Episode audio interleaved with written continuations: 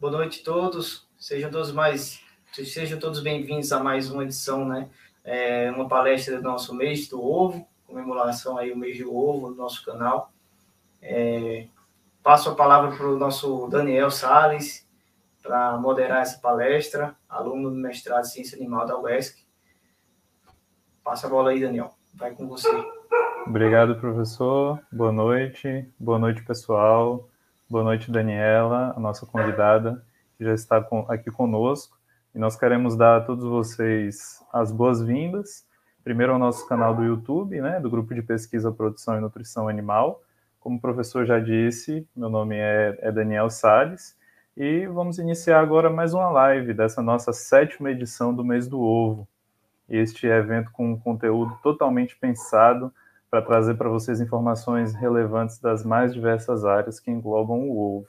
Então, durante todo esse mês, nós receberemos convidados aqui de diversos setores. E se você não fez a sua inscrição no evento, no, no link, na, na descrição, nós colocaremos uma lista de presença e depois nós entraremos em contato por e-mail para que seja providenciado um, a inscrição de vocês, ok? Nós já agradecemos a sua presença e já pedimos também para se inscrever no nosso canal, ativar o sininho das notificações, também nos seguir lá no Instagram para ficar por dentro de todas as novidades, ok? Hoje nós recebemos a Daniela Duarte.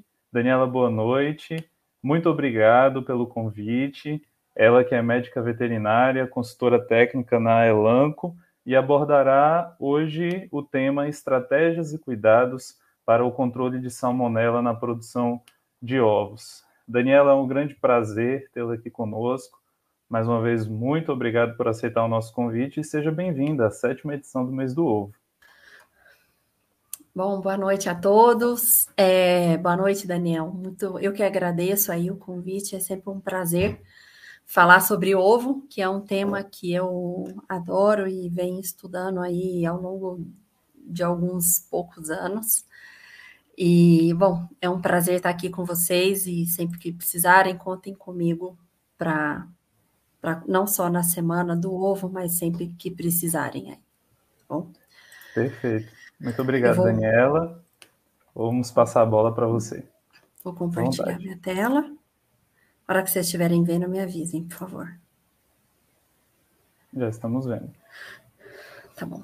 Então vamos lá. Então, Daniela.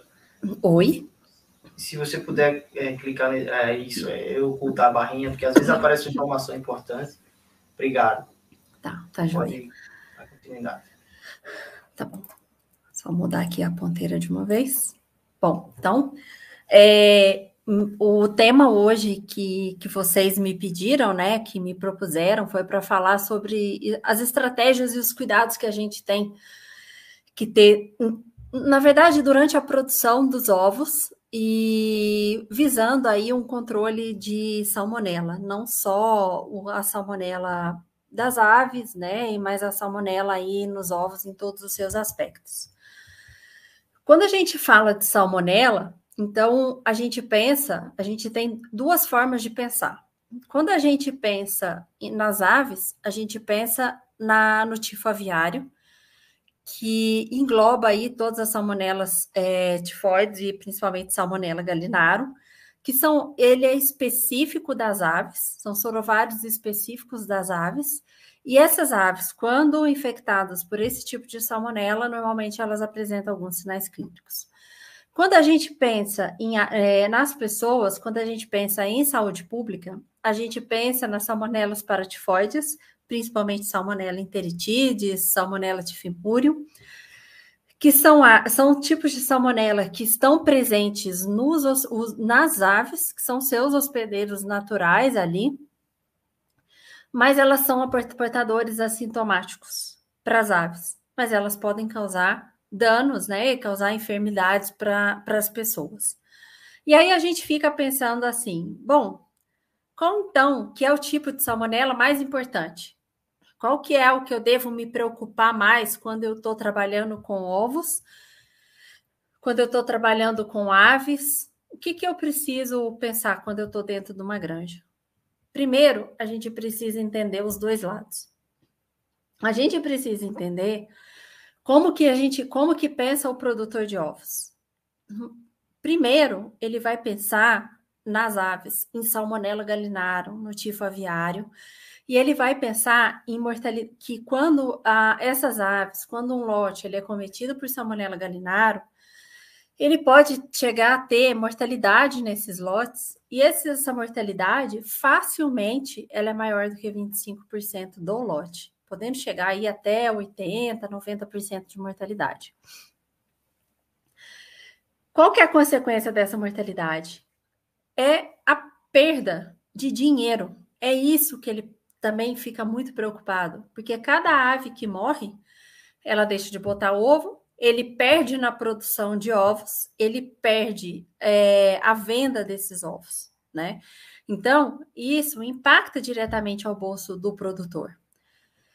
E, de um outro lado, é, pesando talvez um pouco menos aqui na balança, mas a gente tem muito produtor de ovo, de ovo é, preocupado com segurança alimentar, preocupado com salmonella enteritidis, que é, eu preciso preocupar com a saúde das minhas aves, eu preciso garantir de ter uma boa produtividade, eu preciso garantir que essas aves minhas estejam saudáveis, mas eu preciso garantir que o meu ovo esteja saudável. Eu preciso garantir que o meu consumidor vai comprar o meu ovo e ele vai ter, ele pode comer meu ovo tranquilo.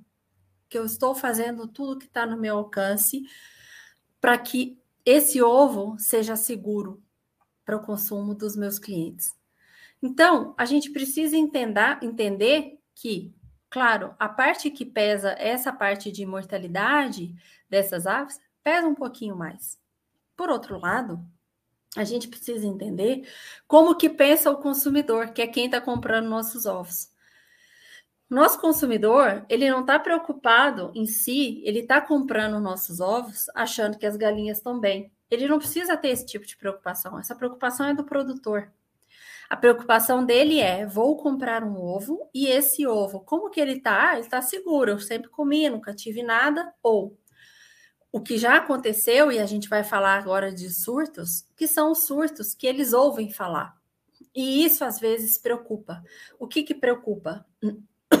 preocupa quando você, quando ele vai num, comer um sanduíche e ele olha para aquela maionese e ele tem medo de comer a salmonela, a maionese. Ai, será que foi feito com um ovo seguro? Será que não vai ter problema? Então, essas coisas a gente precisa entender que o consumidor, ele parte do princípio que aquele ovo que está ali, ele está inspecionado e ele é seguro para a alimentação dele. Pensando nisso, por que, que a gente é, preocupa é, não só com salmonella gallinarum, mas preocupa também com salmonella enteritidis? Então, aqui a gente tem alguns dados. Se a gente for pensar nos dados do Brasil, esses dados são bem é, antigos, a gente não tem muita confiança. Por quê? Porque não tem muita investigação. Se você chega hoje com um quadro de diarreia e vômito no hospital, eles vão tratar, a maioria das vezes, vão tratar como virose e não vão buscar a causa real daquilo. Teve um trabalho que foi publicado agora em 2021 que foi um relato de surtos de salmonella enteritidis nos Estados Unidos entre 1990 e 2015. Então, põe aí 15 anos de, pes de, de pesquisa né, desses surtos. O que eles relatam é que 43% desses surtos foram de causas desconhecidas. As demais, eles fizeram a classificação o que, que chama a minha atenção hoje falando de ovos? Primeiro, 1% desses surtos foi relatado que é, o, o alimento consumido foi alimento de panificação. Para mim, alimento de panificação é ovo, está relacionado com ovo. Então, eu vou adicionar esse 1% aos casos sabidamente de ovos e derivados de ovos, de ovo líquido, ovo desidratado ou outros produtos de ovos. Então, desses casos sabidos, a gente vê que 25%, 24%, 25% desses surtos de salmonela é, foram pela ingestão de ovos. Gente, isso é muito preocupante, porque a gente sabe, teve casos agora, 2020, de surto de salmonela que acometeu desde criança de um ano a idoso, mais de 80 anos. E claro, quando a gente pega aí um jovem saudável de 20, 30 anos, tá ótimo, porque ele se recupera muito bem. Mas essas pontas de idade, o idoso e a criança, eles são muito vulneráveis ainda. Então a gente precisa preocupar, sim, com esse, não só com as aves, mas preocupar com esses surtos de salmonela e com segurança alimentar. E quando a gente então fala de salmonela e começa a pensar em controle de salmonela, que é esse tema que é aí que a gente vai discutir, a gente precisa ver que a gente precisa ter um olhar do todo da salmonela, ter uma abordagem holística da nossa granja, do todo da nossa granja, de como ocorre uma infecção por salmonela. Por quê? A primeira coisa que a gente pensa, bom, mas tem vacina para salmonela. Sim, tem vacina para salmonela. Só que a vacina sozinha, ela não é suficiente. Não adianta eu ter um programa de vacinação bem feito, uma vacina bem feita. Se a minha granja, eu não ve, eu não sei qual é a qualidade, por exemplo, da farinha de carne que está chegando para mim. Se eu estou comprando qualquer subproduto para colocar dentro da minha granja. Se a água não é de qualidade, se eu estou colocando ali qualquer água que eu pego em qualquer córrego que tem perto ali e não estou preocupando, por exemplo, em filtrar essa água ou em tratar essa água, em clorar essa água. Eu não estou preocupando em fazer limpeza e desinfecção de galpão e fazer vazio sanitário usando sabão, usando desinfetante. A gente vai ver isso, é, vai ver alguns dados sobre isso que eu estou falando. Se eu não faço vazio sanitário, se eu não faço, né, eu dou aquele descanso do galpão limpo para a gente diminuir a pressão de infecção de patógenos. Se eu não olho se a minha granja está protegida, Claro, isso hoje, com a IN 56, com a legislação, me exige telamento de galpão, me exigem cuidados com galpão, mas eu preciso ver se a, a animais domésticos, se não está entrando cachorro, gato, pombo, garça, muito passarinho, urubu dentro da minha granja, que vocês vão ver que são é, aves que são portadores e são portadores assintomáticos. Um outro ponto muito importante, talvez esse seja dos mais importantes aqui, que é o controle de pragas e incluindo insetos e principalmente roedores. No caso de roedor, a incidência de salmonela em roedores é altíssima. É, há gente, especialistas, que falam que existe salmonela sem rato, mas não tem rato sem salmonela. O que, que, e toda a parte de biossegurança, de controle de pessoas, de equipamentos, de transporte, de caminhão, tudo que entra dentro de cama, de qualidade de cama, enfim, tudo que está relacionado com a granja. O que, que me adianta eu fazer uma vacina boa, de um programa de vacinação bom, robusto de salmonela, se eu não faço limpeza de desinfecção, se eu não faço vazio sanitário, se minha granja está lotada de rato, lotada. É claro, a gente sabe que é difícil, às vezes, ter um controle de roedor na granja, é, zerar roedor, sempre vai ter um, mas assim, a quem fale que se você viu um roedor na granja durante o dia, o que está tendo à noite é carnaval aí. Então, a gente precisa ter esse cuidado do todo. Não é que as vacinas, sejam elas quais forem, elas não funcionam, elas funcionam, mas a gente precisa ter um olhar da granja como um todo. Isso ajuda não só a vacina, mas isso ajuda não só para a salmonela, para infecção de salmonela, para controle de salmonela, mas para a granja como um todo, para a sanidade dessas aves e da granja como um todo.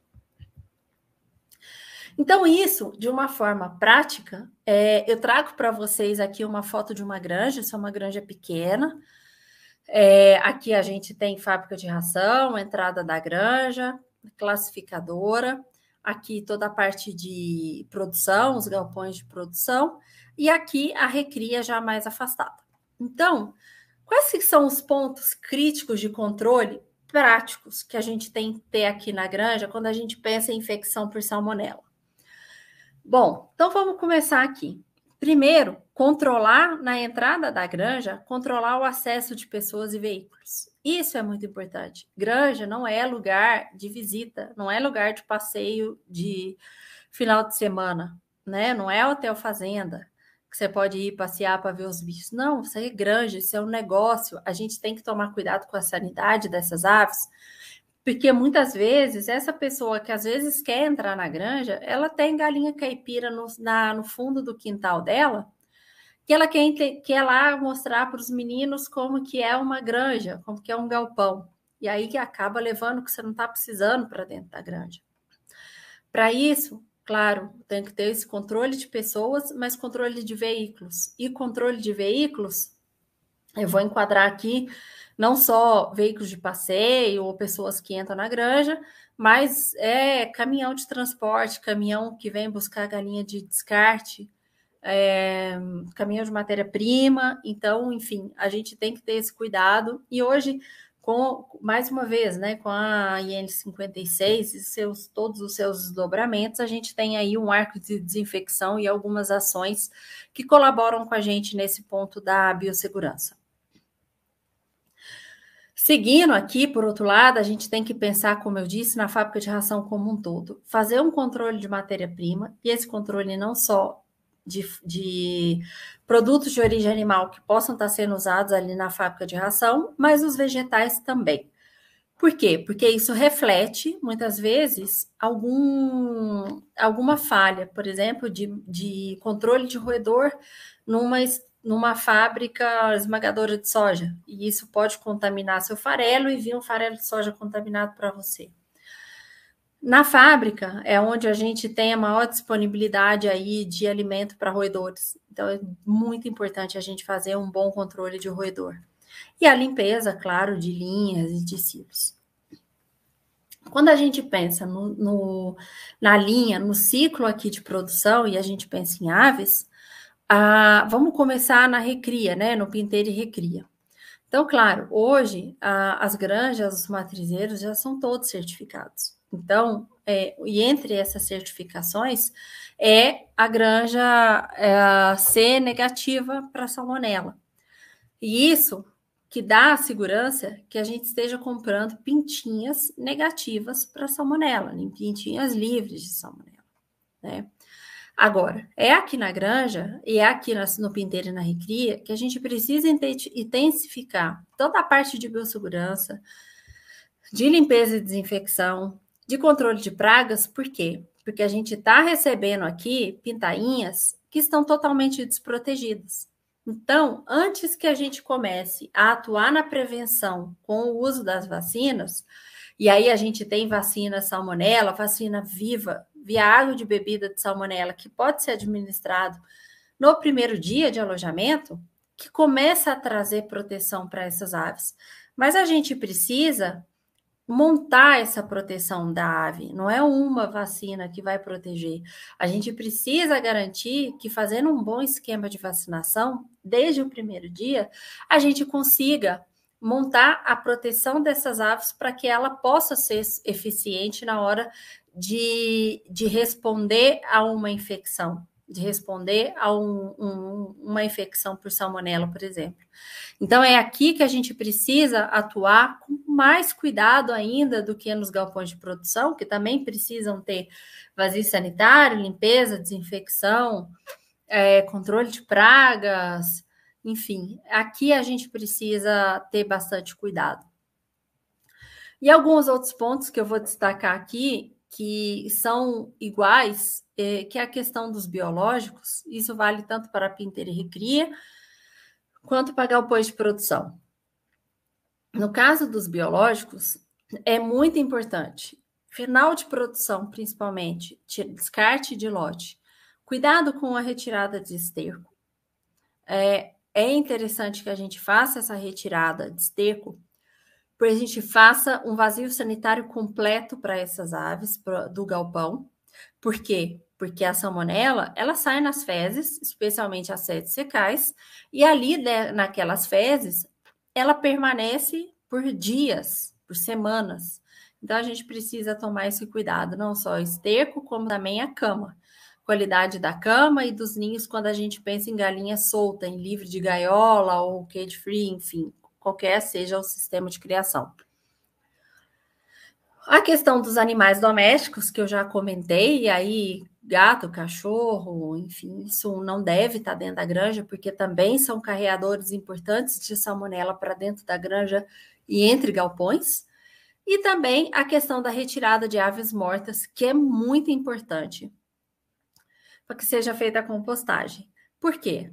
Uma vez que essa ave ela está morta dentro da gaiola, a curiosidade das outras aves dentro da gaiola ou que esteja ali é, solta, mais próximas dela, é começar a bicar essa ave morta.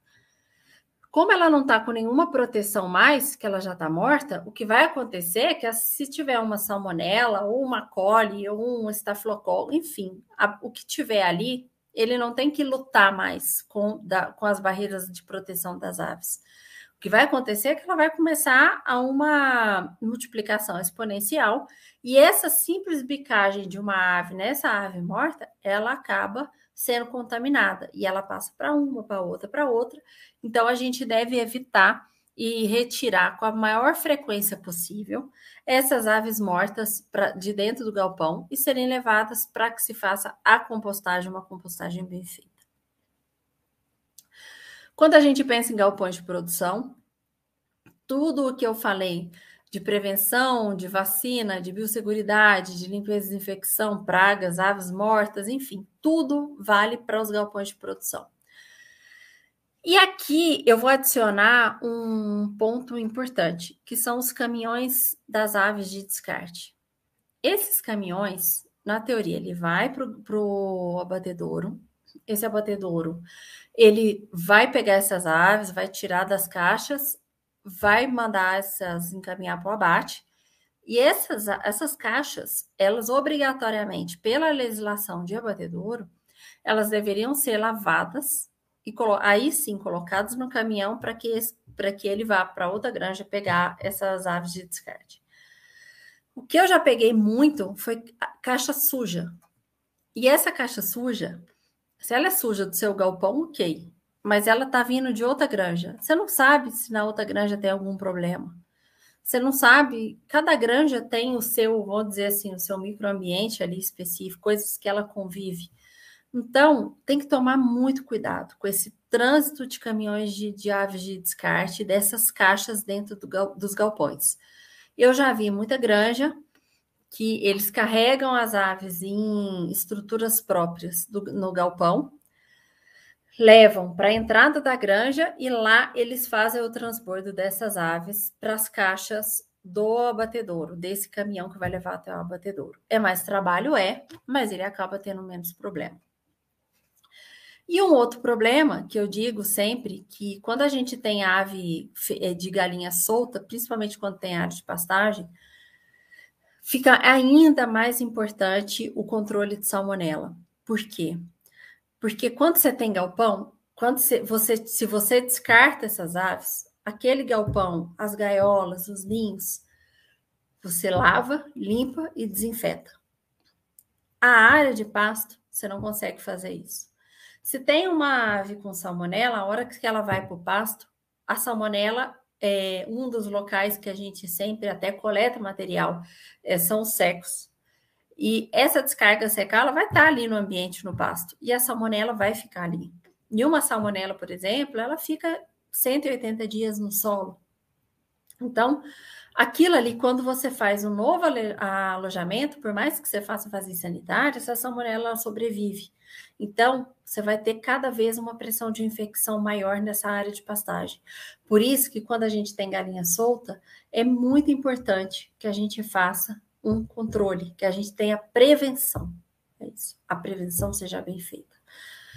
E o outro cuidado, que é a questão do destino adequado dos ovos de descarte, porque se a gente tem ovo contaminado, ave adequada, pode ter é, ave contaminada, a gente pode ter ovo contaminado, e esse ovo contaminado pode ser uma fonte de infecção. Então, descartar os ovos de forma adequada em compostagem é bastante importante. Então, agora eu vou, vou mostrar para vocês alguns dados, algumas publicações de coisas que eu fui falando e, e às vezes falo assim: ah, é, a Daniela comentou sobre contaminação de salmonela em uma planta de processamento de soja, uma esmagadora de soja. Bom, ah, ela está viajando, porque a gente pensa em salmonela e em farinha de carne, é mais óbvio. Sim, é mais óbvio, mas olhem aqui, isso que eu queria mostrar para vocês. É, esse trabalho, ele pegou três áreas da planta processadora. A recepção, a parte de manufatura e a parte de estocagem, tá?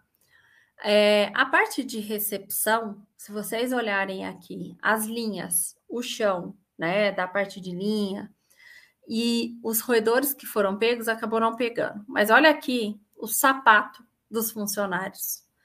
De 12 sapatos, é, 41%, 42% foi positivo para salmonela. Ou seja, pode até não ter pegado naqueles roedores dessa área de recepção, mas a linha tá aqui, ó, tá, o chão tá contaminado. Por quê? Porque tá nos sapatos dos funcionários.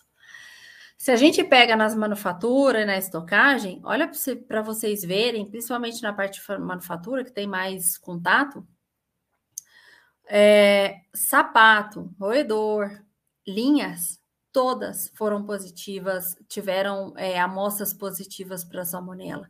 Então, daí a importância da gente checar que às vezes não é em si a soja que está contaminada que você colheu lá no campo, mas às vezes é um roedor, é uma linha de processamento, é um chão, e isso pode contaminar a sua so a soja que vai chegar para você.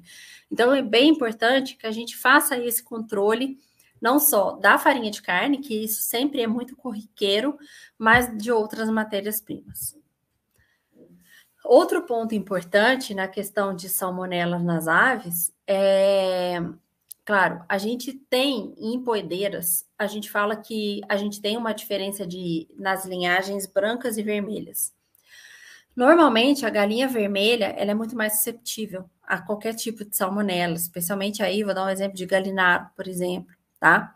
Ela tem, ela é mais sensível, ela tem uma mortalidade maior. Quando a gente pega galinhas brancas, elas são mais resistentes. Não quer dizer que a galinha branca não tenha salmonela. Ela tem sim salmonela, mas é, ela é mais resistente, ela não tem uma mortalidade mais uma mortalidade tão fácil quanto a galinha vermelha. Mas a gente precisa entender que apesar disso, ela tem a salmonela ali.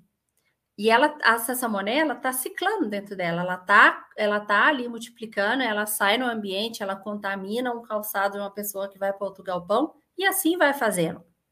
Então, quando a gente pensa em controle, não é só controle do que a gente vê da salmonela em galinhas vermelhas que tem mortalidade, mas a gente precisa também pensar num programa de vacinação e no controle em galinhas brancas.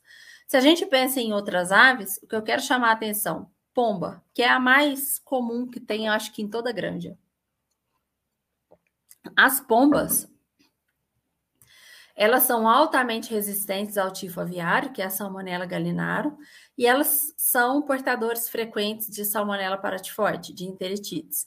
O que, que acontece? Ela sendo resistente, o que quer dizer é que ela tem a salmonela, ela pode estar contaminada, mas ela não, ela não tem mortalidade.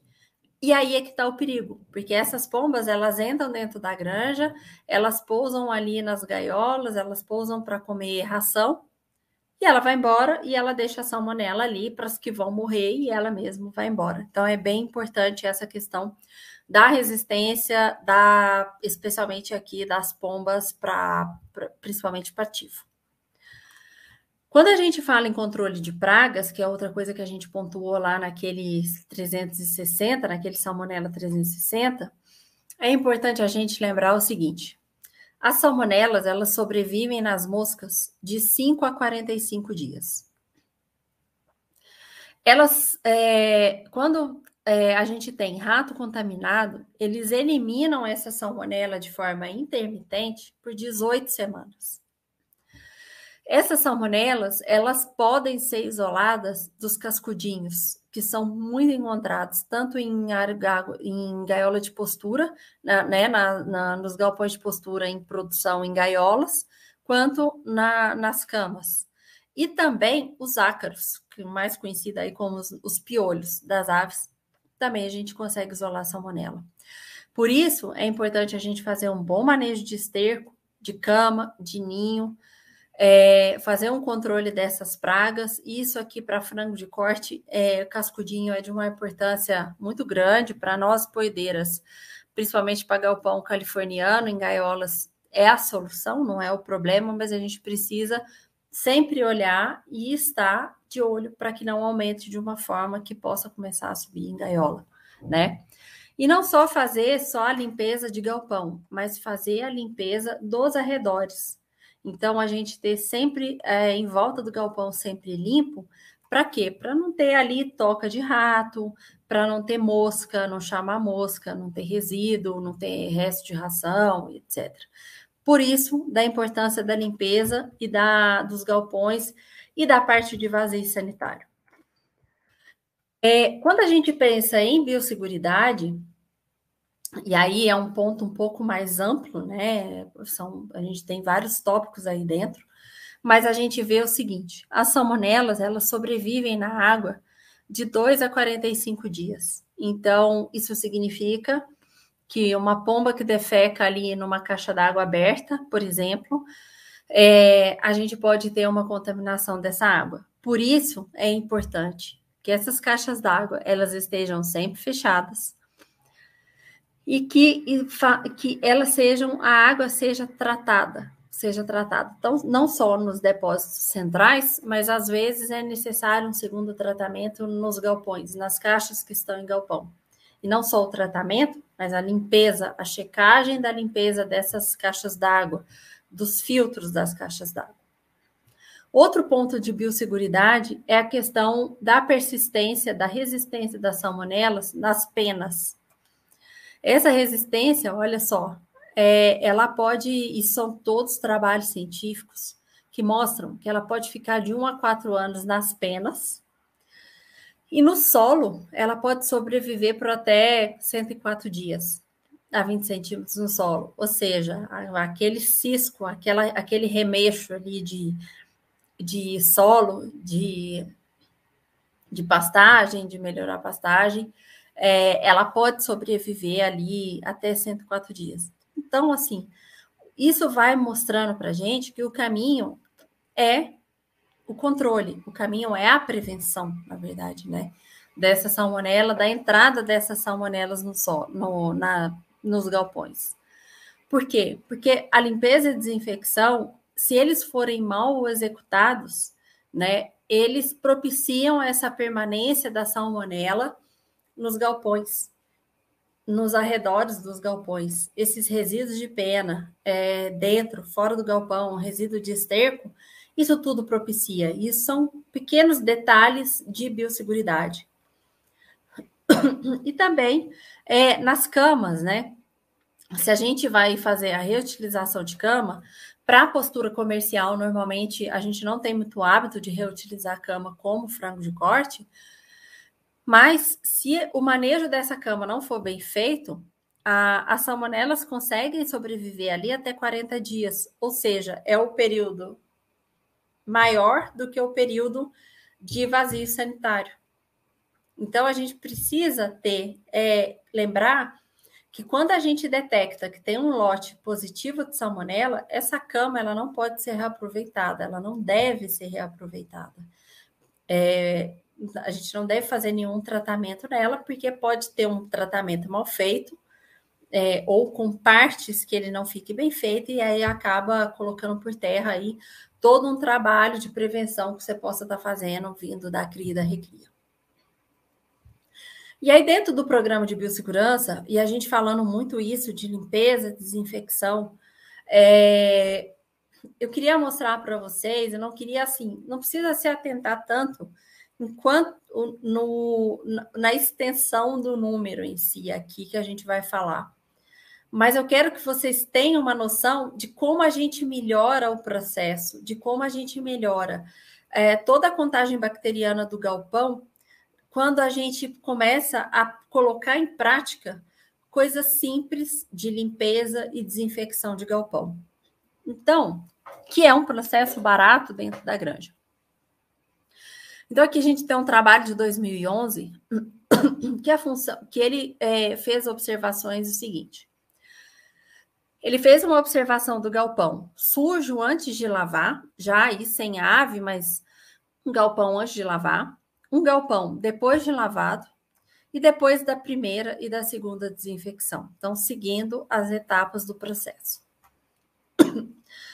Então, olha só, vamos fixar na, no, no log, no número do log, que eu acho que já é suficiente para a gente entender.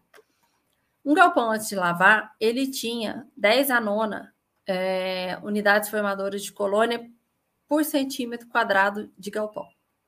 Bom, ele foi e lavou o galpão, sabão, água, sabão, lavou o galpão. Quando ele lavou o galpão, essa contaminação ela diminuiu 3 logs. Então, de 9 passou para 6. Depois dessa, dessa lavagem, ele fez uma desinfecção. Então, isso diminuiu mais 3 logs, passou para 10 a terceira, e 10 a segunda com a segunda desinfecção. O que eu quero mostrar aqui é, em si, é não a gente não pensar nesse número enorme, ah, 10 a nono vai dar 10, 0, 0, não é isso. É a gente pensar que o simples fato de lavar galpão e de desinfetar, a gente diminui demais a contaminação do galpão. E isso é muito importante, porque a ave, ela vem de um cuidado maior na recria, no pinteiro e recria. A gente não quer que ela entre num ambiente totalmente saturado ali, num ambiente que está contaminado. Isso para tudo, para salmonela, para o micoplasma, para uma bronquite, para um pneumovírus, para tudo. A gente quer que ela entre no ambiente com um pouco, de, um pouco menos de desafio, para que ela possa ir também entrando mais em contato com esses, com um vírus ou uma bactéria, e ela consiga ser imunocompetente para lidar com isso aí. Mas é claro, se a gente tem uma contaminação baixa, uma contaminação muito alta, a gente já começa a a não colaborar com essa ave que está entrando em produção e que vai ter o estresse do início da postura. Então, daí essa importante essa é, esses processos de biossegurança, de, do programa de biossegurança de limpeza e desinfecção. E aí, o que eu quero falar para vocês, a gente entrando no programa de vacinação, é a gente entender qual que é o melhor programa vacinal. A gente tem muita vacina, a gente tem é, vacinas para com cepas de salmonella galinária, de salmonella enteritidis. Qual que é o meu foco? É controlar a galinária, controlar a enteritidis? Então, antes da gente pensar nisso, o que, que a gente precisa entender é as características que a gente quer, que são desejáveis de uma vacina contra a salmonela. Então, primeiro, segurança da vacina. Ela precisa ser uma vacina de atenuação confiável, e que as chances dela de ter reversão de virulência sejam mínimas, tá?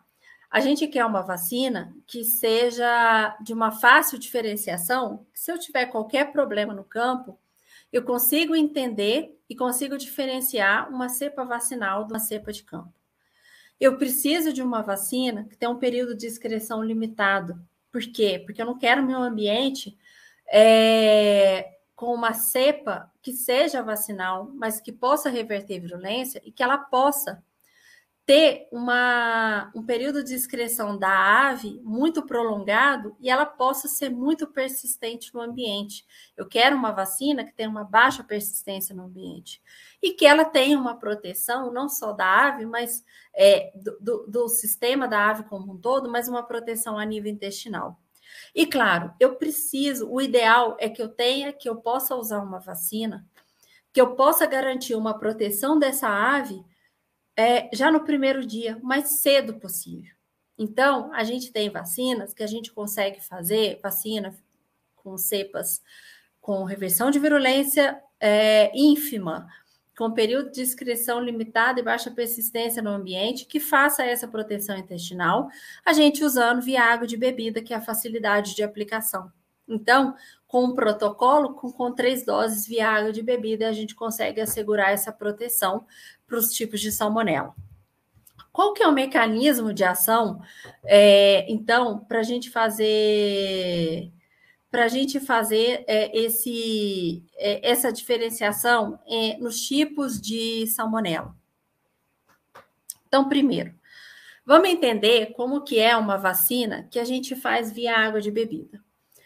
A vacina via água de bebida é, geralmente é uma vacina atenuada, é, com a cepa atenuada, com baixa reversão de virulência, e que ela vai fazer exatamente o caminho que faz uma salmonela de campo.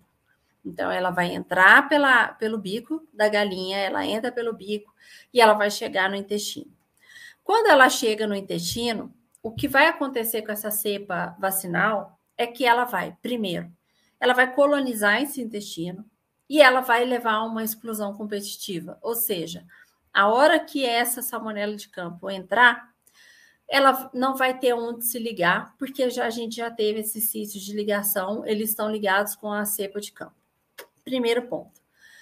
Segundo ponto, é, essa salmonela, essa cepa de campo, de vacinal, de vacina viva, é, ela vai colonizar e ela vai ter um estímulo muito forte de todo o aparato imunológico de imunidade celular o que, que, vai acontecer com isso? Eu não vou aprofundar aqui muito nesses conceitos, mas o que eu gostaria de mostrar para vocês é que quando ela se liga aqui, ela tem toda a parte de células imune aqui no intestino.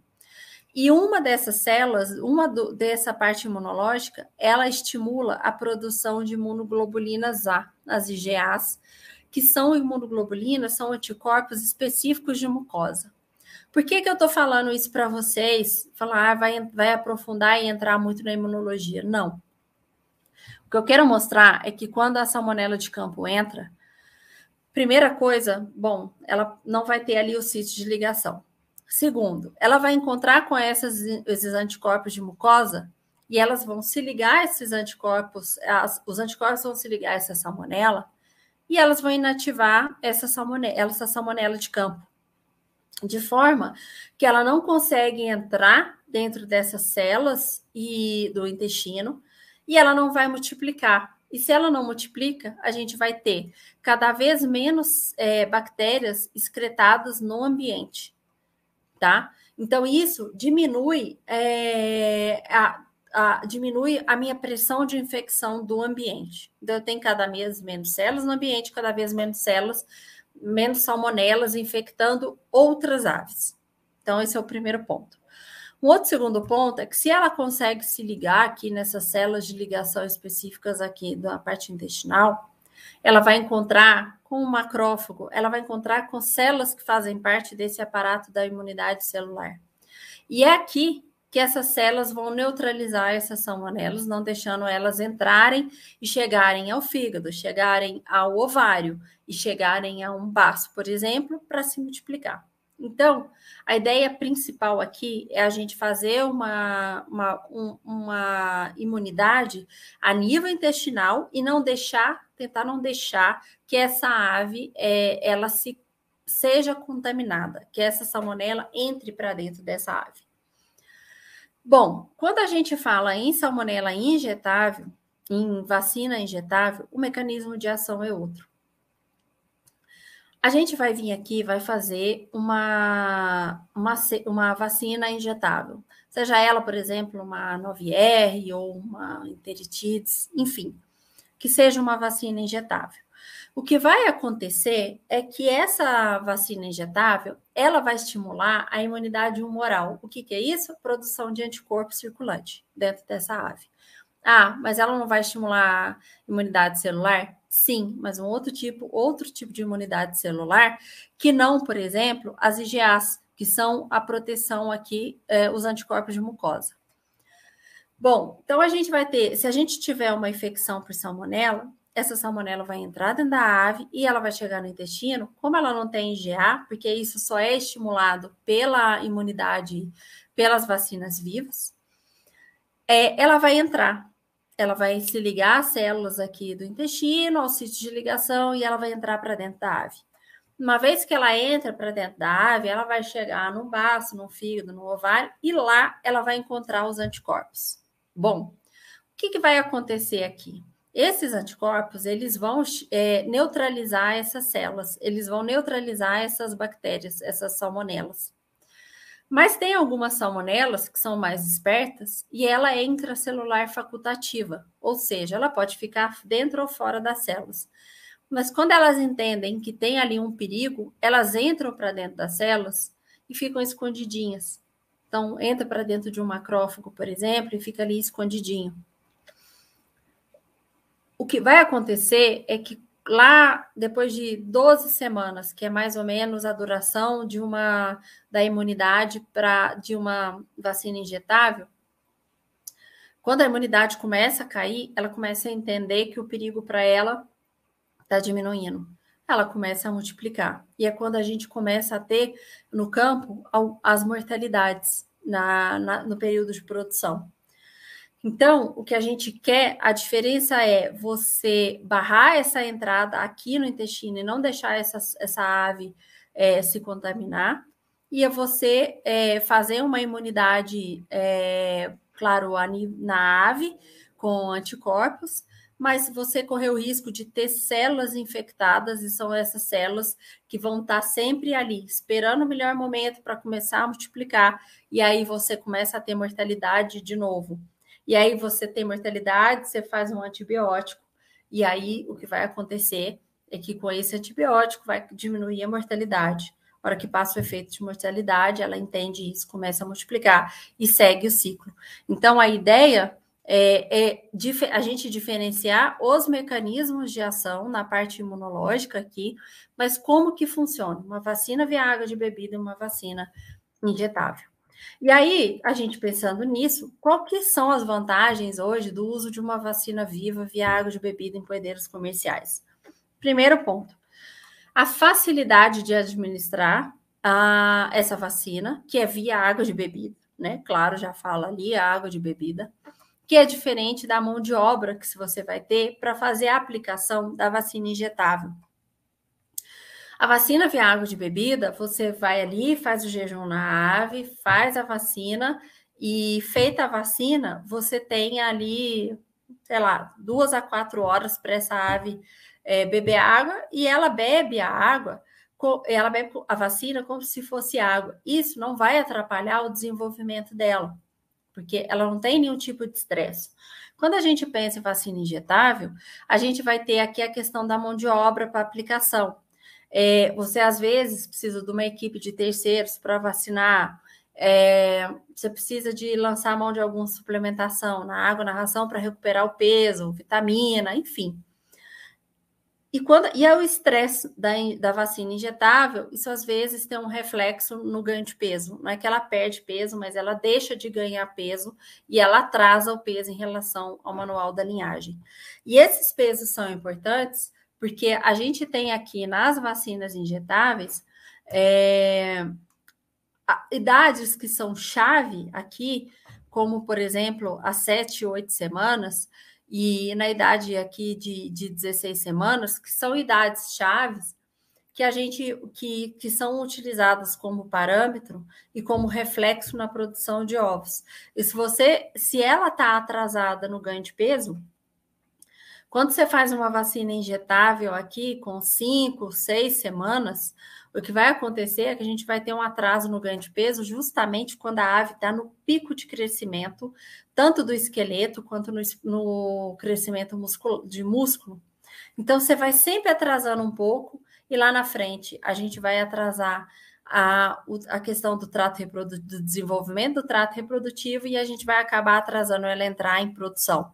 Então, esses manejos é, são manejos que são evitáveis, né, de estresse e que a gente pode trabalhar com eles aí nessa proteção da ave. E aqui é uma coisa importante, porque essas vacinas, a vacina via água de bebida, ela é uma vacina de salmonella enteritidis que a gente tem no mercado, é uma vacina com a cepa de salmonella enteritidis. E ela tem uma proteção cruzada para salmonella gallinarum. Para isso, foi feito um trabalho, que está publicado na Even Disease, que mostra o pro, que foi feito um programa de vacinação, e no programa de vacinação é, foi feito algumas semanas depois da última dose, que é, foi com 16 semanas, lá com 28 semanas foi feito uma prova de desafio com uma cepa de Salmonella gallinarum de campo invasiva, e depois a, a, as avaliações. E o que mostra é que sim, uma cepa de essa cepa de Salmonella enteritidis, ela tem uma proteção contra a Salmonella gallinarum, mostrando a diminuição da mortalidade na excreção das fezes e na, no isolamento nos órgãos, diferente do que foi encontrado aqui, claro, o grupo controle, que foram aves não vacinadas. Então, isso mostra que existe sim essa proteção cruzada. E a gente sabe que essa proteção cruzada é, ela tem, porque são cepas de salmonela, galinário enteritidis, que estão no mesmo grupo, é, na, do, no grupo de classificação das salmonelas. E como ela tem os antígenos é, iguais, isso, é, os antígenos somáticos iguais, que são externos ali da salmonela, isso acaba propiciando que ela, com que ela tenha essa proteção cruzada entre esses dois sorovários, no caso, esses sorovados específicos aqui, principalmente dessa da, da vacina água de bebida. E aí a gente tem algumas estratégias e cuidados para o controle de salmonela na produção. Então, assim, para a gente lembrar que o, as, esses cuidados e esse controle de salmonela, ele tem que ser prevenção. Ele é um programa multidisciplinar e ele tem que estar tá dentro da granja, ele tem que estar tá com todos os envolvidos, com os funcionários envolvidos, o dono da granja envolvido, técnicos envolvidos, para que a gente faça esse manejo integrado e a gente tenha mais sucesso ainda nesse controle de salmonela. Quando a gente faz vacina viva via oral, lembrar que é importante porque a gente tem uma proteção da ave desde o primeiro dia de vida. É importante a gente lembrar que a gente está fazendo uma vacina segura, uma vacina que não vai ter, é, que a chance de reversão de virulência, que é a cepa vacinal causar é, alguma lesão, que ela é, seja a menor possível, seja mínima, ou que não tenha essa, essa reversão de virulência.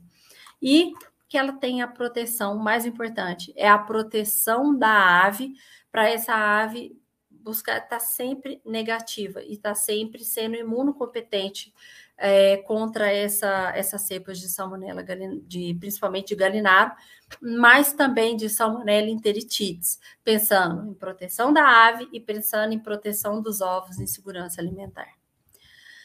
Bom, é, era isso que eu queria comentar aí com vocês. É, eu agradeço a atenção de todos. Eu espero que eu tenha trazido um pouquinho de informação para vocês e eu me coloco aí à disposição caso vocês tenham alguma pergunta, alguma dúvida, queira discutir algum tópico. Obrigada.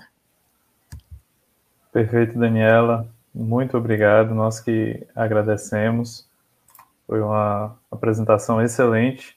E, pessoal, qualquer dúvida, Deixem aí no chat, o chat está aberto, deixem suas dúvidas, seus comentários, que nós vamos passar aqui para Daniela. Tá ok?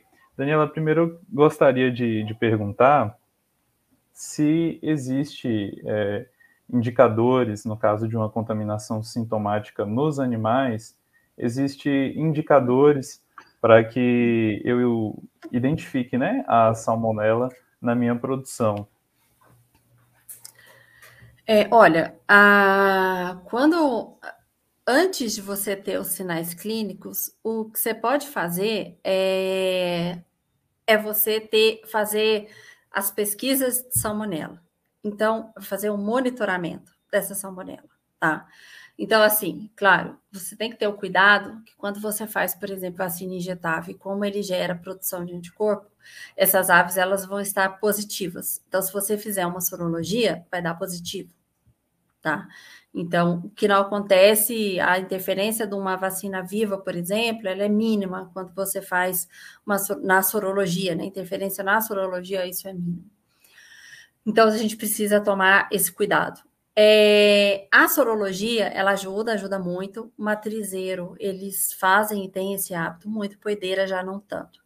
E aí a gente vê o programa de vacinação para ver essa interferência. Então, esse é o primeiro ponto.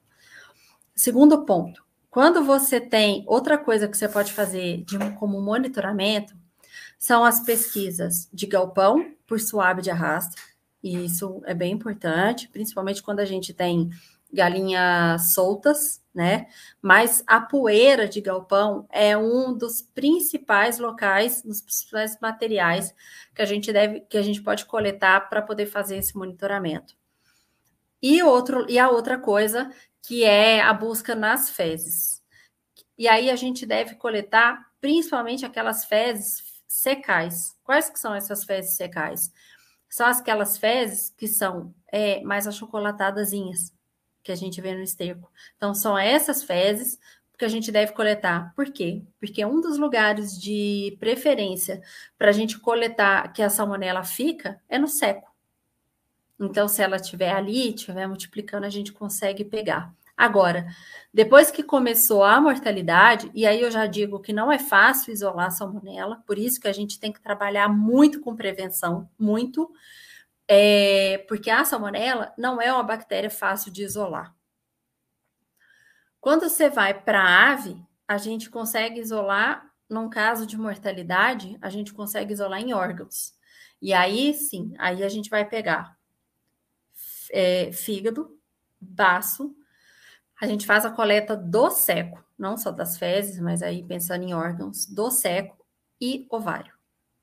Então, são os quatro locais, assim, de maior predileção dessas salmonelas para a gente fazer esse ou diagnóstico é, ou talvez um monitoramento aí. Mas aí eu acho que o monitoramento é muito complexo é, pra, de mandar órgãos se a gente não tem mortalidade. Porque mesmo quando se tem um pouco de mortalidade, o que acontece é que a salmonela, como eu disse, que ela é, ela pode ser intracelular, é, acaba que você, se ela entrar para dentro da célula ali, você não consegue pegar ela, você não consegue isolar ela. Então, é, isso dificulta um pouco essa parte de isolamento. Então, por isso que, mais uma vez, assim, salmonela é, e a outra, ela entrou no lote, você desiste, porque aquele lote ele vai ser problemático até o final, da, até ele sair, até ele ser descartado. Então, o mais importante é, é prevenção, trabalhar com prevenção. Perfeito, perfeito. É, hoje, para fazer prevenção né, de contaminação por bactérias e trabalhar com a questão da modulação da imunidade. Hoje é muito comum a utilização de probióticos, né, prebióticos na ração, ácidos, ácidos orgânicos, é, simbióticos. E quando a gente fala de, de salmonela, esses, esses aditivos, o quanto eles podem auxiliar para conter infecção por salmonela nos animais? Ó, oh, são outras ferramentas aí. Então, dentro daquele 360 que a gente falou na ração, eu chamei mais atenção para a qualidade da ração, mas ali quando a gente pensa nisso, a gente pensa nesses aditivos. E é o que a gente precisa entender assim. Ácido orgânico, é, eu não tenho tanta experiência com ácido orgânico, então eu não, não vou conseguir falar muito, mas assim, o princípio do ácido orgânico parece que tem alguns é, tem alguns é, ácidos que têm uma atuação melhor com salmonela. Então, eu não vou saber te falar isso de uma forma tão precisa, mas a ideia do ácido orgânico é diminuir o, a, diminuir o pH intestinal, que é o que a salmonela não quer, né? Que é desfavorável para a sobrevivência da salmonela ali no intestino. Uh, no caso de probióticos, é, é muito importante a gente entender assim, ó. Primeira coisa, qualidade intestinal hoje já não é mais um negócio que a gente pensava é, muito falado para frango de corte. Qualidade intestinal hoje é necessidade. O intestino, ele precisa estar tá íntegro para tudo. Ele precisa estar tá íntegro para para melhor absorção de nutrientes, para melhor absorção e aproveitamento dessa ração que você formulou tão, assim, das vezes são tão precisas, né? A, aquela formulação e chega no intestino, você perde e tem queda de desempenho, porque você não tem um intestino que vai ser capaz de absorver aquilo que você propôs dentro da ração para a ave. É um ponto. A parte de integridade intestinal, ela também está muito relacionada com essa parte de patógenos como um todo, né? E aí a gente inclui a salmonela. E aí o que a gente precisa entender é que a gente precisa ter qualidade intestinal para a gente ter ali. Imagina se eu tenho é, um intestino hemorrágico, com pontos de hemorragia, um intestino com descamação. É, eu tenho problema de clostridiose. Gente, isso é tudo que a salmonela quer. Para ela ó, entrar ali no intestino e ave adentro. Ela traça a reta ali e vai, né? Então, assim, a gente, é, antes de pensar em qualquer aditivo, a gente tem que pensar em qualidade intestinal e uma coisa importante que eu tenho visto muito é saber o que é um intestino de qualidade, é entender o que é qualidade intestinal. Por quê? Muitas vezes as pessoas, ah, meu intestino tá bom. Quando você mostra o que é um intestino bom, o que é uma qualidade de intestino, é, eu já ouvi, falou assim, é, eu acho que eu preciso dar uma repensada ao que é qualidade intestinal, que não tá tão bom assim. Então, a gente precisa também ter a base, ter o conhecimento, entender ali. Por outro lado, a gente tem esses aditivos. Então, primeiro, o ácido orgânico ajuda, ajuda. Todo mundo fala, tem trabalhos que mostram isso. O uso de ácido orgânico no controle de salmonela ajuda. É, por outro lado, a gente tem o, os probióticos, né? O que, que esses probióticos vão fazer? Principalmente quando a gente, a gente tem N tipos de probióticos.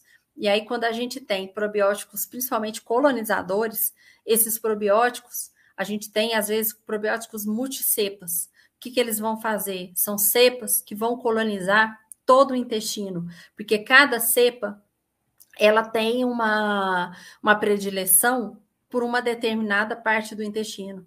Então, assim, não que ela vá ficar só em uma, só em outra, mas ela tem as predileções dela. E quando a gente tem esse equilíbrio com o probiótico, esse equilíbrio da flora intestinal, né, da microbiota intestinal, se fala mais flora aí, entreguei, né, minha idade, mas quando a gente fala aí a, a microbiota intestinal, a gente equilibra para a gente não ter excesso de muco, para a gente não ter descamação, para a gente não ter desequilíbrio e para a gente também não ter um ambiente favorável ali, por exemplo, para uma salmonela, para ser contra essa salmonela. Então, isso é muito importante. A gente tem hoje no mercado enzimas que atuam a nível intestinal para melhorar, que melhoram não só a parte da, sei lá, a parte nutricional, né? Porque a gente sempre põe enzima pensando na parte nutricional. Mas hoje a gente já tem enzimas que, além dessa parte nutricional, a gente vai ter enzimas que melhoram a qualidade intestinal pela própria ação dela nos nutrientes ali na ração. Então, é, então assim, a gente precisa, é primeiro, entender a base, entender o que é bom, saber o que é bom. Todo mundo gosta de ter o que é bom, né?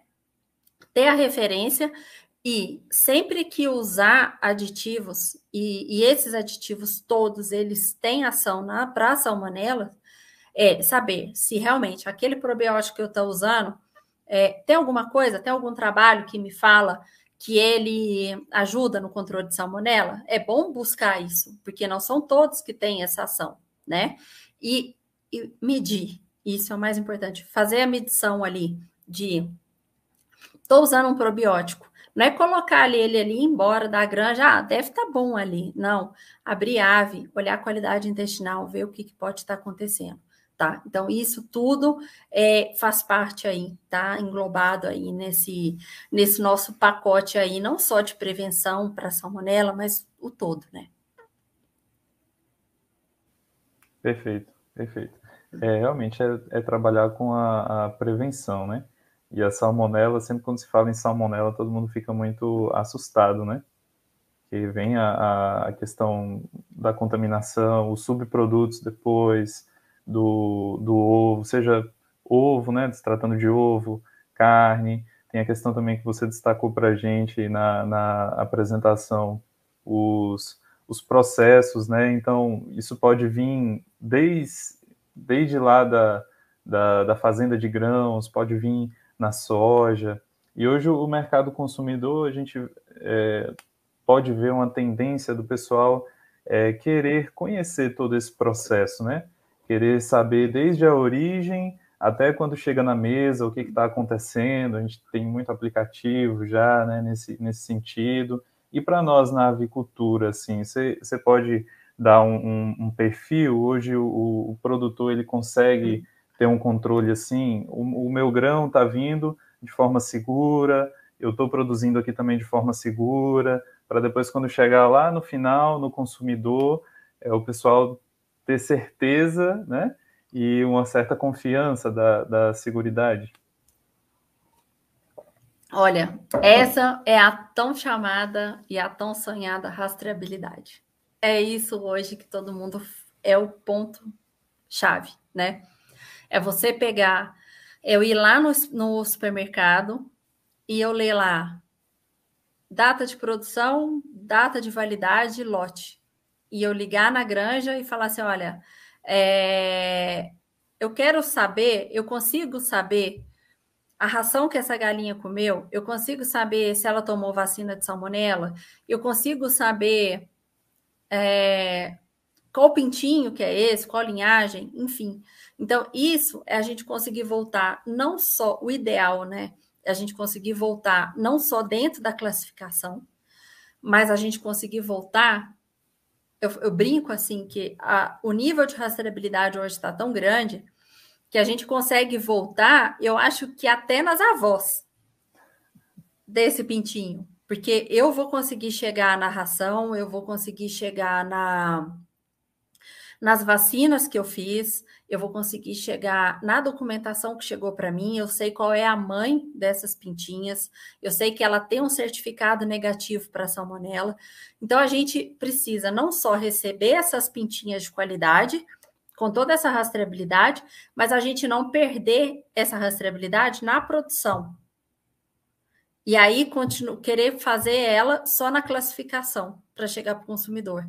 Então, assim, é, a, isso é um exercício que a gente precisa fazer. Eu vou te falar assim, não são todas as granjas que conseguem fazer, e eu não vou falar que isso é exclusividade de granja grande, porque não é.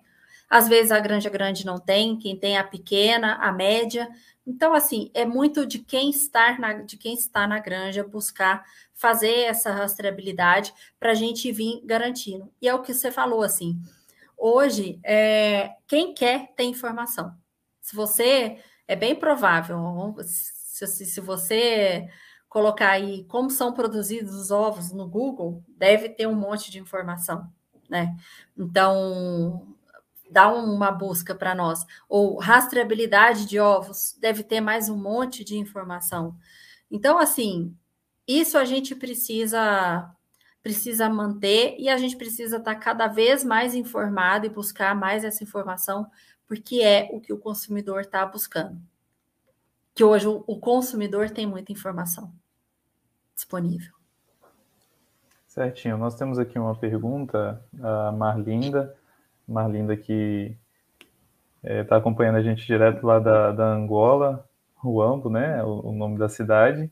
E a Marlinda parabeniza pela apresentação e pergunta assim: Você falou sobre a baixa mortalidade da galinha branca em relação à vermelha quando acometidas por salmonelose. Poderia explicar o que está na base dessa baixa mortalidade entre espécies? É genética. A única coisa que explica isso é a genética, é a suscetibilidade genética, assim. E assim, dentro das vermelhas, não vou te falar que tem uma linhagem que ela é mais susceptível que a outra, não. São as vermelhas e as brancas. E isso tem a ver com, com, a, com toda a linha, a linhagem genética, porque o que a gente tem hoje de genética é, são cruzamentos daquelas aves que para nós hoje são aves exóticas, né? Mas assim, o que foi buscando foi buscar esse o que tinha de melhor na branca, nas brancas e vermelhas e, for, e eles foram fazendo, as empresas, os geneticistas foram trabalhando nessa parte genética aí de é, para trazer hoje a galinha que a gente tem. Então, assim, isso tem a ver única e exclusivamente com genética. Eu não sei, aí fala assim, ah, mas qual que é o gen? Não sei. Não sei, o meu, conhecimento para aí. Mas é única e exclusivamente genética. Não sei se para Marlinda está respondido.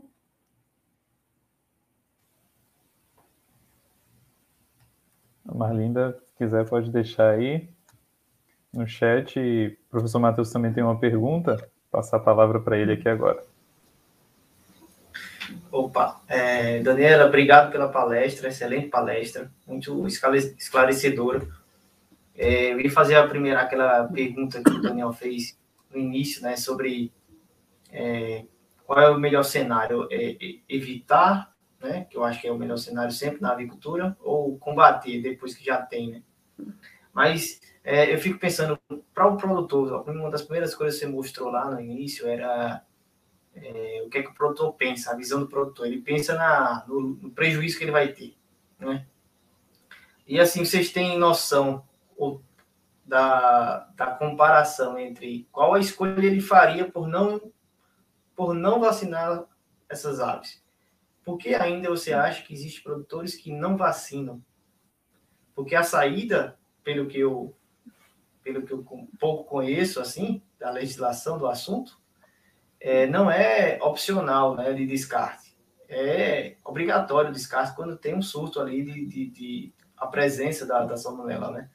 Então, assim, ele não tem escolha caso tenha esse acontecimento, esse, esse achado ali na sua produção. Então, o que é que você acha que falta para o convencimento aí, tanto da visão do produtor, né, em vacinar, e quanto também do consumidor, porque uma das coisas que os nossos consumidores ainda pensam é que o ovo criado no quintal ele é saudável. Ele tem suas, seus benefícios, sim, porque o ovo é maravilhoso. O ovo em si ele é maravilhoso.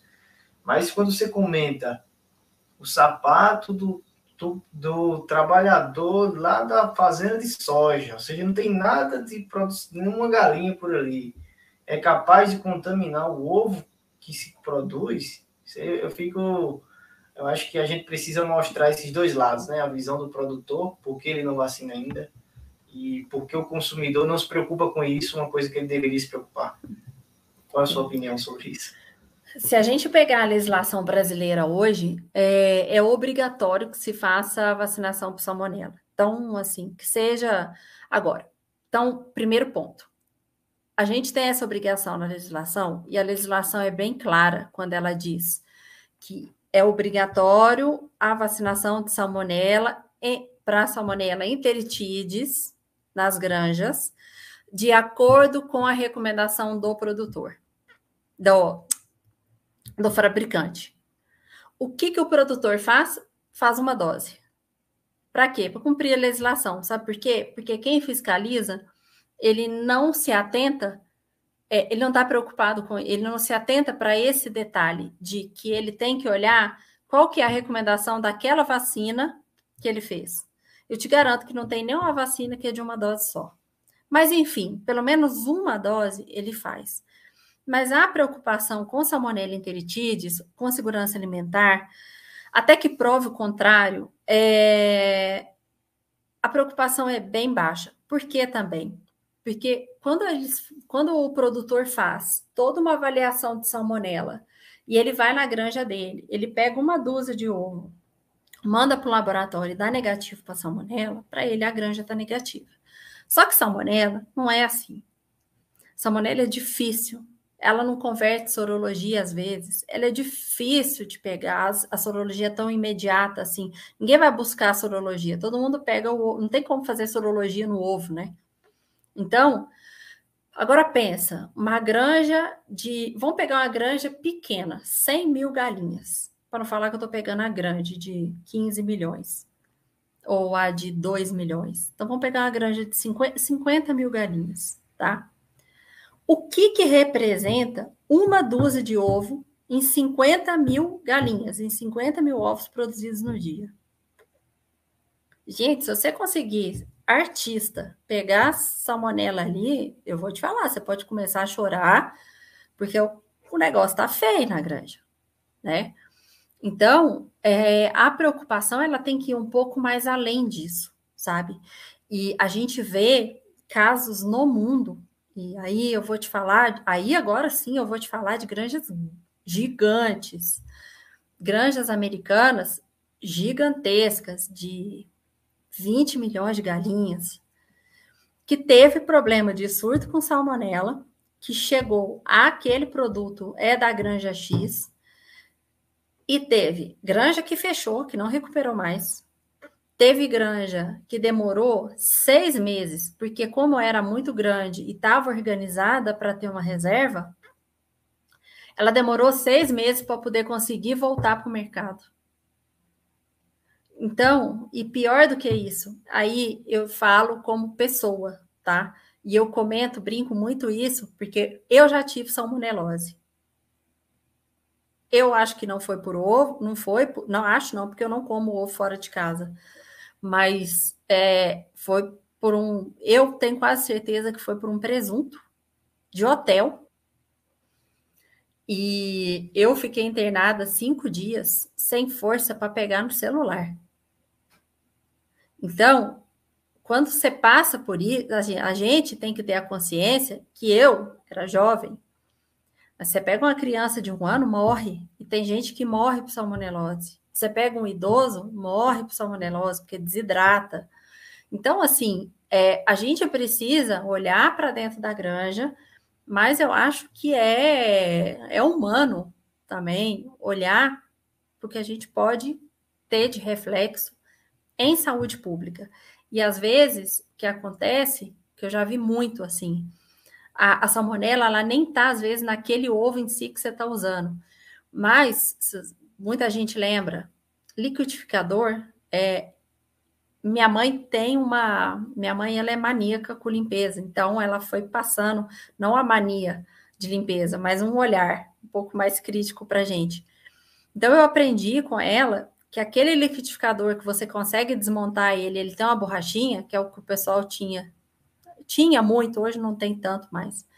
É, às vezes o pessoal batia ali um ovo para fazer uma maionese e não tirava e desmontava, e aquilo ficava ali. E você vai fazendo outra coisa.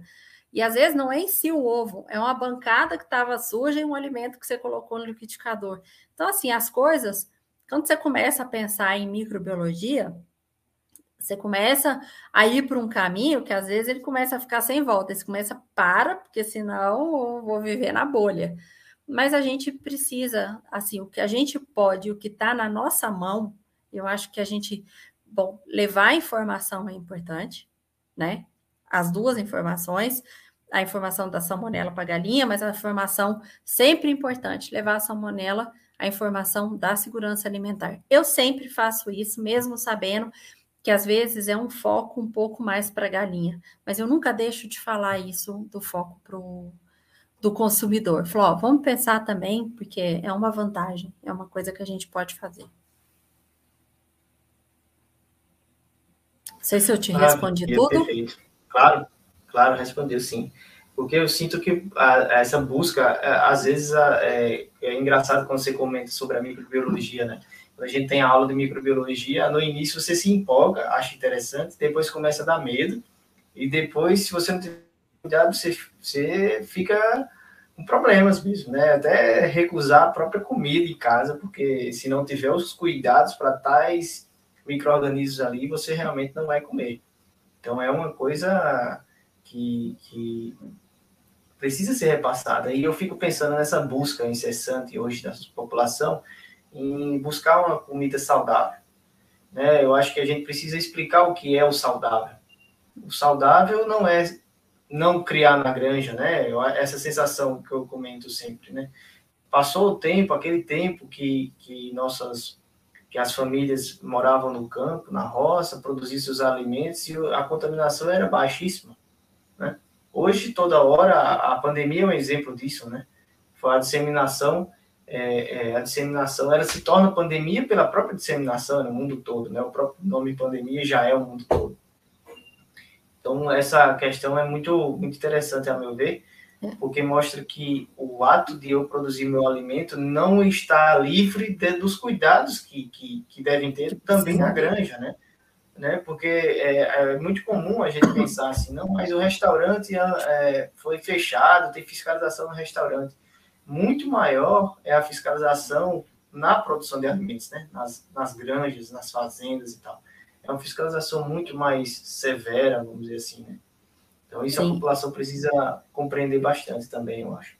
Sim, e entender, claro, a gente está falando aqui de um tema que é salmonela e que, ah, claro, assusta, mas também não é todo ovo que tem salmonela, ou toda galinha Sim. que tem uma salmonela enteritidis. Mas eu acho que a gente trabalhar com prevenção é, é o melhor remédio, sempre, né? Se a gente tem essa ferramenta na mão, por que não? Por que não trabalhar? Então, uhum. assim, eu acho que a gente precisa ter esse, esse conhecimento, a gente precisa levar o conhecimento, levar o conhecimento do que é bom, do que é ruim, do que a gente pode melhorar. Então, assim, claro, a gente está falando aqui de vacina, ok, mas, gente, às vezes é, é, o que eu mostrei, é lavar e desinfetar o galinheirinho ali. É coisa simples. Uhum. Pode falar, não fale, eu acho que eu não falei nada aqui que é caríssimo, que ninguém pode fazer. Não, são coisas simples. É um filtrozinho que você coloca na caixa d'água. É, é isso, é olhar de quem que é o seu fornecedor de matéria-prima, é, de farinha de carne, faz direitinho, tem um selo de inspeção do Ministério da Agricultura, por exemplo, ou do selo de inspeção estadual. Isso é simples. Fazer controle de rato, e eu vou te falar, isso não é nem para galinha, é para as pessoas que trabalham no galpão, é, então, assim, não é nada do outro mundo. São, são pequenas coisas, coisinhas simples que a gente pode fazer no nosso dia a dia. Maravilha. Daniel, mais alguma coisa, Daniel? Não, acho que é isso. Agradecer a todos que estão conosco aqui até agora. Aqueles que não foram inscritos no canal, pessoal, se inscrevam ative o sininho das notificações, tem muita coisa boa vindo por aí. O mês todo aí de, de palestras com profissionais incríveis, como a Daniela, que esteve aqui hoje conosco. Tem uma lista de presença, aqueles que desejarem certificados. E agradecemos a presença, inclusive temos algumas palestrantes aqui conosco, a Madá Oliva, que trará uma oficina gastronômica para a gente. Opa. Então, vamos deixar o, o convite. Liliane Meira. E, pessoal, são muitos nomes, não, não dá para a gente falar todo mundo, mas agradecemos muito a sua presença. Daniela, foi perfeita a apresentação, agradecemos a sua disponibilidade. Não vamos tomar mais muito seu tempo hoje, então, se quiser deixar aí as últimas palavras para a gente encerrar, está contigo a vez. Olha, bom, mais uma vez eu que agradeço o convite, já me coloco aí à disposição, inclusive para fazer degustação aí da parte gastronômica, eu já tô me coloco totalmente à disposição. Mas, enfim, é, eu gostaria de agradecer e falar que o que vocês precisarem, eu estou à disposição. E a gente lembrar sempre, assim, vamos pensar para qualquer coisa. Pensa nas coisas simples não precisa buscar coisas muito complicadas aí, principalmente quando a gente faz prevenção aí para salmonela. É, talvez a vacina seja uma tecnologia, vamos dizer assim, mas vamos lembrar do simples, do básico que a gente tem que fazer no, no, no galinheiro, na nossa granja, né, no nosso galpão, e aí a gente, a gente, isso a gente já dá uma boa base para a gente melhorar aí a sanidade tanto do galpão quanto a sanidade das aves e do nosso produto estrela aí, que é o, o ovo. Só deixar, deixar claro também, aqui temos a Gisele também, vai ser palestrante, também está aqui assistindo a, a, a Gisele é, é, trabalha na, na Naturaves, não sei se a Daniela conhece, aqui em Onápolis, próximo aqui no Porto Seguro era, tinha uma granja de frangos de corte, mas agora tem a Naturaves ovos, né? Então, é uma Sim. granja bem, bem interessante, vai, tem uma live, eu acho que é dia 20, não, dia 15, dia 15 de outubro. Amanhã a gente também tem uma palestra é, da MKSAP, né, da Mônica da MKSAP, sobre arraçoamento para poeteiros na, na fase de pico de postura. Temos também a Helenita Monteiro aqui da revista A Hora do Ovo, né, para é, registrar esse momento aqui também. Então a gente agradece bastante a todos, especialmente a você, Daniela, e a todos que estão aqui assistindo. É, o Daniel está é, nosso estudante aqui, né, de centro de mestrado é, em ciência animal, que está no nosso grupo, vai defender agora em fevereiro do ano que vem. E a gente, o objetivo desse evento é colocar os alunos também para fazer essa essa habilidade, né? Vamos dizer assim, né? Uma das coisas que eu comento sempre com eles: ninguém contrata pessoa, é, diploma, contrata pessoas e pessoas têm habilidades, né? E essas habilidades devem ser construídas. Se a gente tem pessoas que têm um dom, que já nasce com elas, outras não a gente tem aprendendo. Eu mesmo tenho maior vergonha do mundo de aparecer, mas hoje tem que aparecer, e se a gente não aparece, a gente não é lembrado, e a gente tem que mostrar e compartilhar esses conhecimentos que você trouxe muito bem aqui para a gente, para todo mundo que está aqui é, assistindo e que vai assistir, né? Porque uma das coisas que a gente mais percebe no nosso canal, Daniela, é que é, a maior parte das, da, dos acessos, né, das visualizações de nossas palestras não, não acontece no ao vivo. E essa é a vantagem, ao meu ver, do YouTube, porque a informação continua aqui ao tempo do espectador, né? Então, você assiste o seu tempo, né? Isso é, para mim, é interessante, diferente de um evento tradicional. Se você não foi na hora da palestra, você perdeu a sua palestra, né? Então, isso para mim é, é, muito interessante. Então, agradeço mais uma vez a você, Daniela. Obrigado, Daniel, pela moderação. Agradeço a todos que estão aqui é, no canal e até amanhã, que a gente também tem uma nova palestra. Tá bom, pessoal? Só peço, Daniela, que você fique mais um pouquinho para a gente pra agradecer no offline, se possível. Obrigado, viu? É, Vou só passar um vídeo para vocês, pessoal, com a programação do evento ainda, tá bom?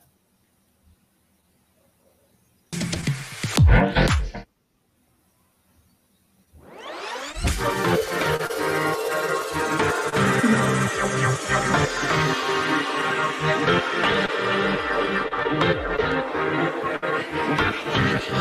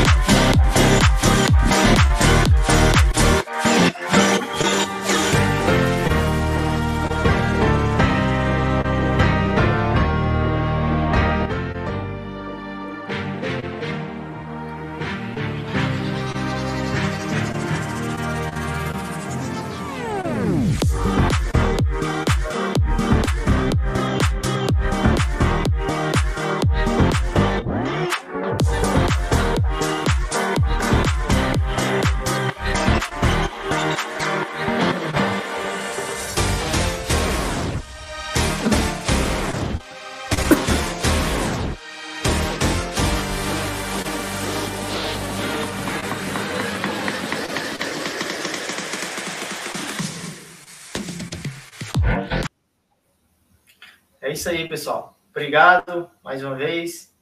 Até amanhã, depois, até amanhã, até amanhã. A gente tem palestra o mês todo.